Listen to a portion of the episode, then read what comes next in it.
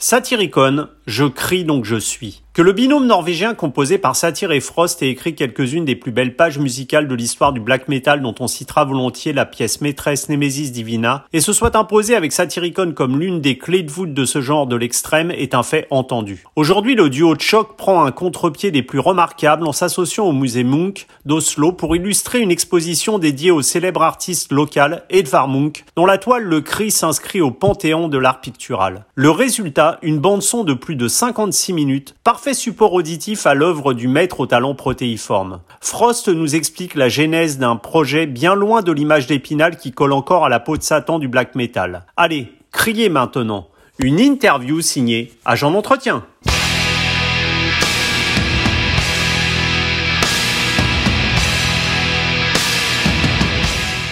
Frost, hello. Hello to you, sir. How do you do? Fine. So first, if uh, one is not uh, really know about uh, the wide and tremendous work of uh, Edvard Munch, the Scream is uh, is very well known, and uh, the Scream is supposed to be the the expression of the pain and suffering of Munch himself, who said concerning the painting that the sun was setting, the blue, pale, and dual, the yellow and red carving the fjord the, the blood red splashing the path. I felt a scream growing in me. I heard this scream. I just wanted to know if uh, can your music be also an expression of your own suffering and some kind of a scream too? Yes, uh, I think that it, it certainly can, uh, and I believe that there are, you know, a million different ways in, in which you can express dark inner emotions, uh, anxiety, uh, despair, anger, hate, all that, you know, pretty huge range of, of uh, negative and challenging and, and difficult emotions. And I think that what really matters the most for an artist, whether that be a painter or a musician, is your ability to express those emotions and to find a way of doing it that um, that has, you know, uh, a quality of their own uh, something that communicates something to, to those that, um, that get to see it or hear it. Uh, that makes a difference and perhaps expands the inner universe of the listener or seer. So that's something that we have always tried to embody in Satyricon, that our expression needs to be strong, needs to be genuine, it needs to be our own, and we always we always try to uh, to come across with uh, as, as much sincerity and genuinity as possible. And this is really one of the reasons that we are also so fascinated by the works of Edvard Munch because he had this unique ability to express inner emotions in a way that mm. had not been done before and with an absolutely outstanding magnitude. There, there's so much, so much force in um, in Munch's pictures and you can only imagine what kind of inner struggles went on in, in him. But what matters to you know the world today is how he managed to to somehow uh, make that the resource for him. Uh, and to, to bring all of these very strong emotions into his expressions and make something that still has a huge impact on people. Uh, and we want Satyricon to be the same, and not necessarily on the same level or recognition, but at least we try to to apply the same kinds of ideas and ideals and principles Munch uh, created five different versions of uh, the Scream. Uh, three were paintings, one was a pastel, and uh, one was a lithography between 1893 uh, and 1917. Is the cover of uh, your album Munch and Satyricon your own vision of Munch's Scream? No, I wouldn't say so because that would be limiting the cover artwork to to something that you know, could only be thought of as one little piece in a larger picture.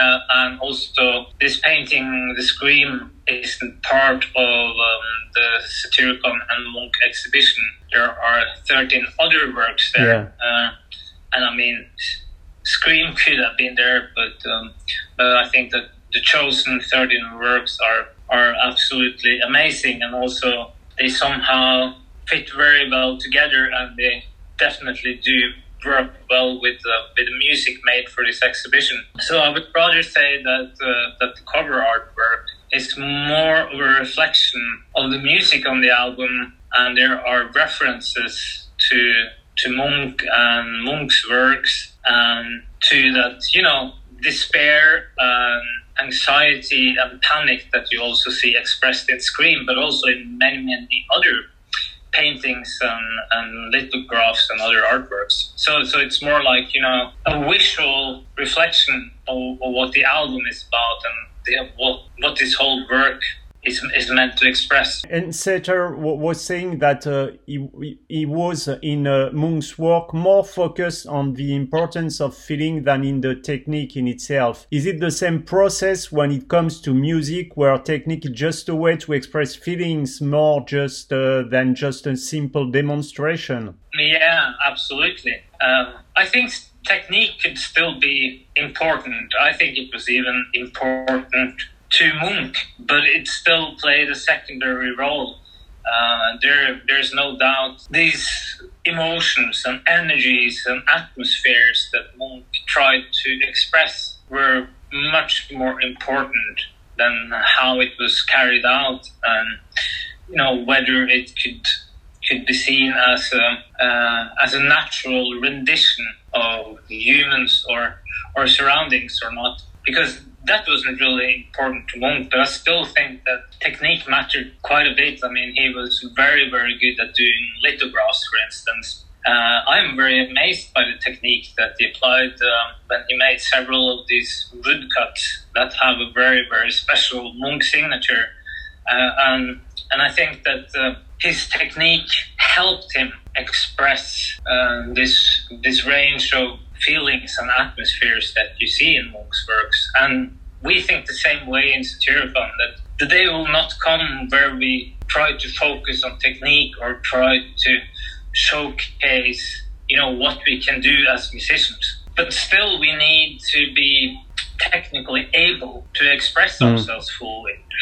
So I see the I see techniques, abilities more like tools that you have in order to express yourself than you know, the more you have of it and the more you master those tools, mm. the richer the palette you get in a way. And the Satyricon and Munch album is purely instrumental. I, I, want, I was wondering, have you ever thought of putting words here and there in your creating process, or was it just words too limited to express exactly what, what you felt in view, this visual painting? Yeah, I think yeah, I think what you say there is pretty correct. Somehow words didn't belong on this musical piece, uh, and and it would somehow perhaps be limiting it or or ruin this uh, kind of communication that goes on between paintings and lithographs of, the, of this exhibition and the musical piece. Uh, and I know that one of the very first demos that Satyr made that was meant to be included in this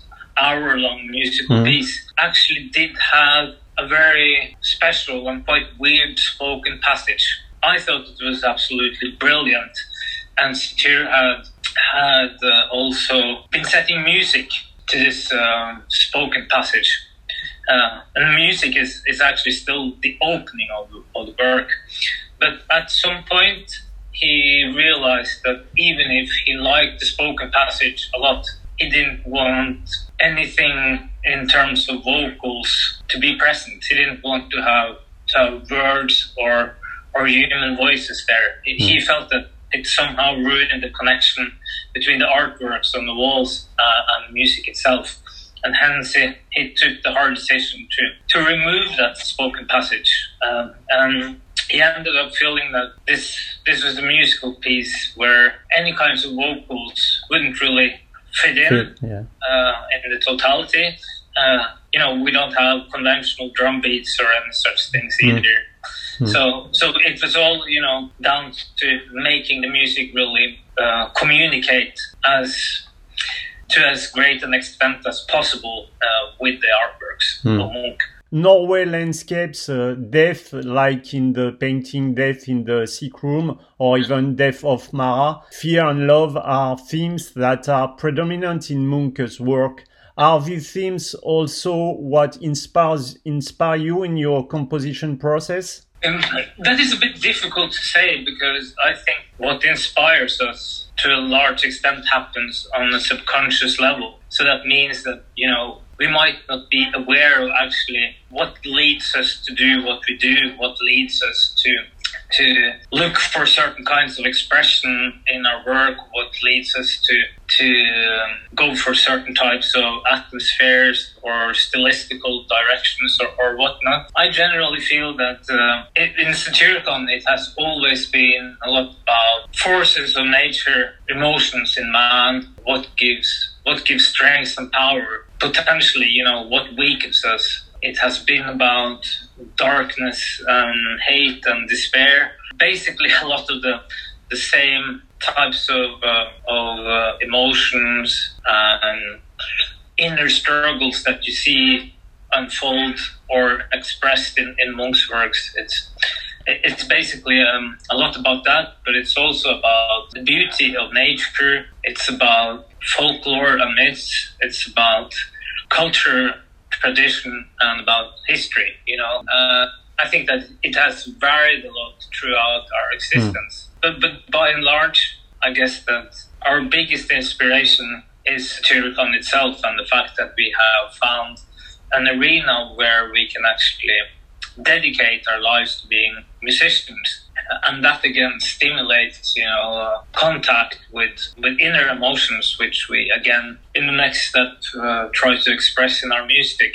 So so yeah it, it's really you know it's not possible to to reduce it to something as simple as you know whether this is down to a couple of fundamental existential questions because mm. I think it's a lot more than that. Mm. But they are there as well. As you were saying, for us, this this album Munch and Satyricon is very different from what you've been releasing during the past and from the previous album. It can be compared as a a soundtrack of Munch's work, or some kind of Munch's work. What would be your advice for the listeners who are not familiar with Munch's uh, work to penetrate this particular album? The one thing that will necessarily beat everything else is to actually go to the exhibition yeah, for... and experience the work there. So if that's an all, if, if that isn't all um, a possibility, I definitely must advise people to go there. I, I, was there like two days,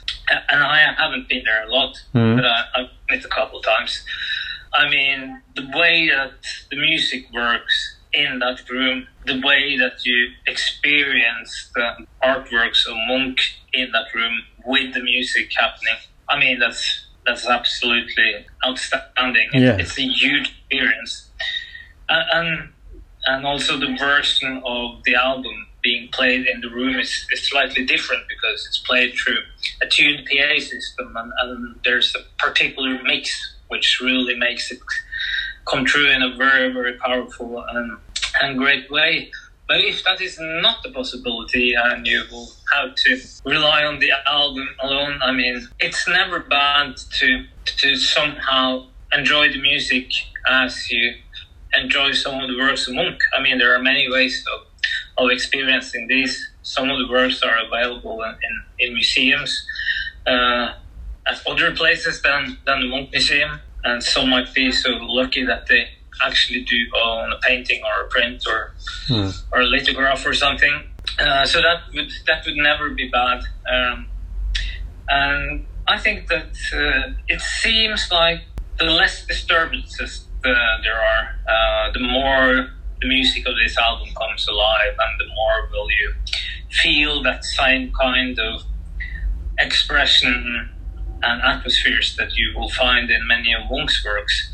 So walking in the forest hmm. while listening to this music on headphones seems to work very, very well. Satyr said that he had been taking a drive during nighttime and just, you know, following some small country roads where there were no lights except for headlights of his own car.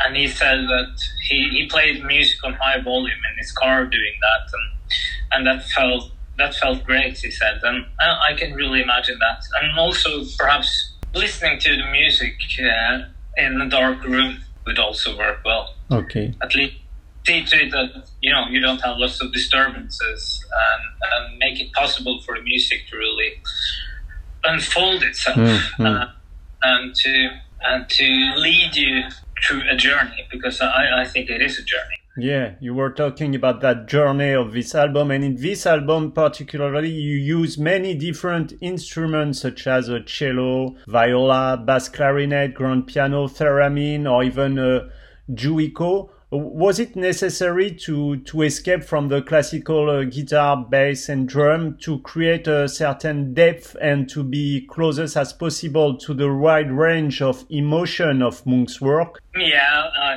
i'm tempted to simply to say yes. Yeah okay. Uh, yeah because that, that's it really. Um, uh, and, and the Satyr always felt that uh, for several reasons it was necessary to, to think in a very open and creative way about um, the different musical themes that eventually uh, constituted this album. He felt that not only couldn't he make music in the way that he would normally do from Satyricon, uh, the fact that the music was also meant to, to work alongside Munch's paintings, which is, you know, a really, really huge task to take upon you, and which is, you know, really a game changer.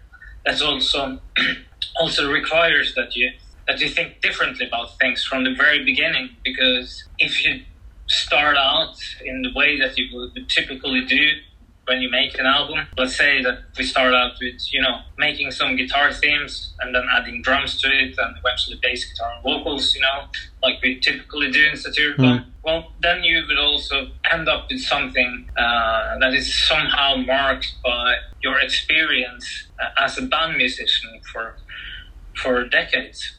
And Satyr really wanted to avoid that because since this is also a lot about Munch, that needed to come in the foreground and, and just breaking with all the all the routines and with all conventions and and, and establish you know a very new way of working that would set this project off in, in a much better way. And I think that makes a lot of sense. I also know Satyr felt that it was very difficult to, to really get started on the project, and he, he needed to find himself a different tool to use than, than just guitar, and hence he bought himself this advanced analog synthesizer, uh, which he set out to to to learn to master, uh, uh, and it you really, really spent uh, a lot of time and put down a lot of work in order to get fairly good at, at, at playing this synthesizer and, and, being able to, you know, make it become um, a useful tool for him when composing music.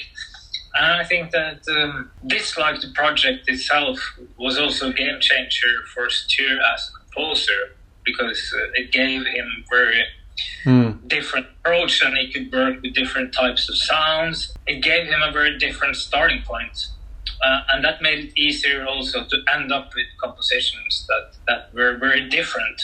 And in many ways, the album has ended up having many of those uh, elements that used to be found in the background of earlier Satyricon works. These have now been taken to the foreground, and, and they are basically, you know, what the themes are all about. The Satyricon have had a traditional instrument in basically every recording that we've done already on our debut album, Dark Medieval Times, did we, did we make use of, you know, medieval sounds and, uh, and other things that weren't really conventional in black metal at the time. But, uh, but now it has been taken to a very, very different level. Uh, uh um, what could be, you know, used to, to create some depth and what was often lurking in the shadows have been, you know, taken out into the spotlight, and and suddenly, you know, for instance, a bass clarinet could be the main instrument in the instead of just something in the background. Everything has been turned upside down in many ways. And first, as you were saying, this uh, Satyricon and Munch is a nearly one hour track. C- can you tell us a bit about the recording process that must have been really different from what you used to do in the past also? Yeah, I, I think that when it comes to comes to um, these aspects uh, of the album, I'm really much speaking on Satyr's behalf. Yeah, yeah. given the nature of this work, he obviously spent a lot of a lot of time in the studio without me being present because my role is is uh, definitely more secondary on this album for for obvious reasons. Um, but I know that um, that demos were made for for um, almost two years before uh, Satyr really started to put things together and, and like merged different themes and pieces that we had been coming up with for those two years into into one piece that was somehow continuous and feeling you know together. I know I said many times that it, it, was very, very frustrating finding out which pieces belonged together, which pieces were perhaps consisting of good music, but couldn't find, you know, a place in in the larger context. Uh, that was that was really one of the important important tasks and one of the great challenges of, of making and recording the album. And eventually, you know, it's it's all recorded with an type of instrumentation that is very, very different from typical Satyricon albums. So, so yeah, there are lots of guitars. There are acoustic guitars. There's uh, there's electric guitars, bass guitar. All of those things are there. Um, but then there's a lot of analog synthesizer. Um, and uh, something that made a huge difference is um, how some of the other instruments were carried out on the recording. For instance, the, the, the strings and the woodwind instruments. And, uh, and these were, were carried out by musicians that were conducted by a man named Eivind Buene, who actually had a very important role in this recording. Uh, because he he conducted the musicians, as I said, and, and in that regard, his his work became essential for those instruments to actually work well in the larger context. So that took upon, or that, that took from Eivind that he really understood what this album was going to be about and that he could understand what Satyr was actually trying to express uh, with these different themes and, uh, and pieces that, that he had made. It was important that Eivind actually realized exactly what Satyr wanted and what the album was about, and that he managed to guide these musicians that he conducted to perform in a very, you know, soulful uh, and um, and fitting way. Mm. Uh, because that, that, takes a lot of you know understanding and as a conductor you need to communicate that understanding to the musicians so that they again can translate all of that into you know that that type of, of music that um, that can actually work on the pieces. Uh, but they did, and that actually truly made this musical piece uh, come alive. It, it, gave you know additional depth, and it gave you know more dynamics and more more life to it.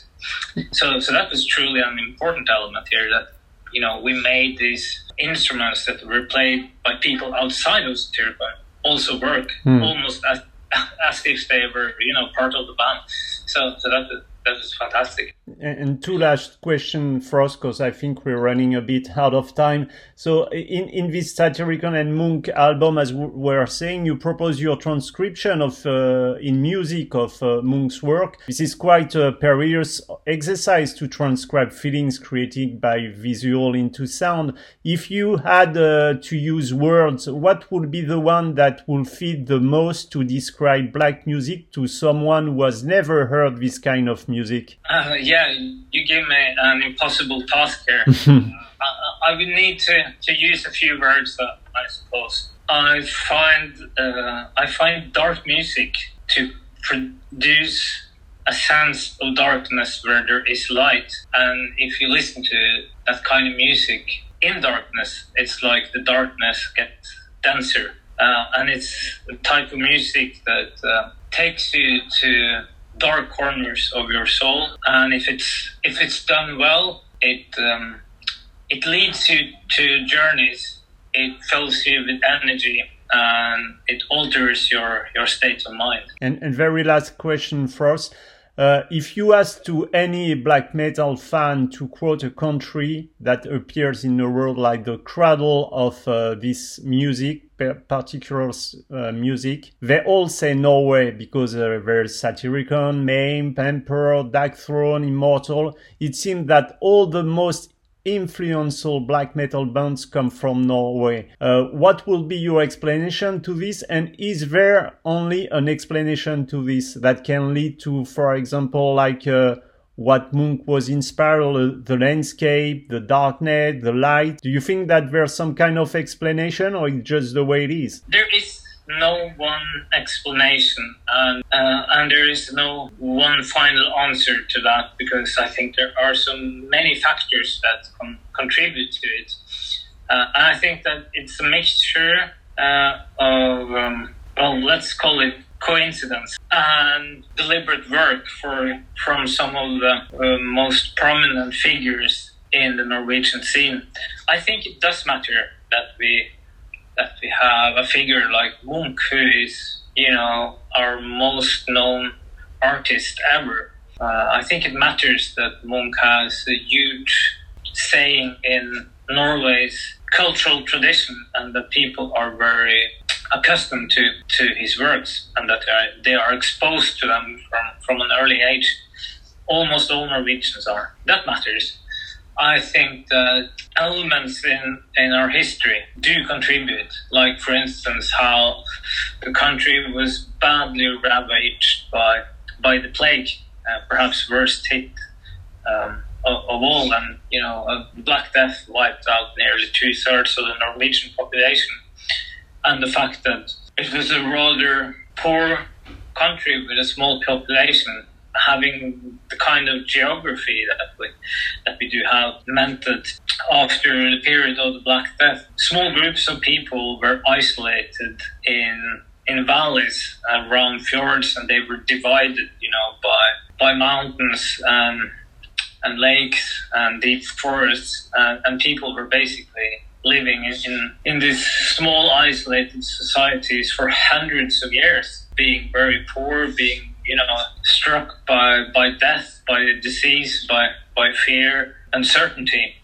Uh, and that certainly played a pretty major role in how the Norwegian mentality came to be. It, it, it really did shape this country and the people living here. Uh, and I think that there are elements in, in Norwegian folklore and in folk music that perhaps contributes to to what the Norwegian black metal expression eventually became. I also imagine that there are other elements in Norwegian mentality that you know can facilitate hmm. black metal to get a very particular expression in this country. And then again, it mattered a lot that we had some some people that, that truly had visions and uh, ideas for this type of genre. Uh, Mayhem, for instance, and you know, Euronymous is very, very idiosyncratic ideas mm. of what black metal should be uh, and how the Norwegian bands should pave the way and, and you know demonstrate what he felt was correct expression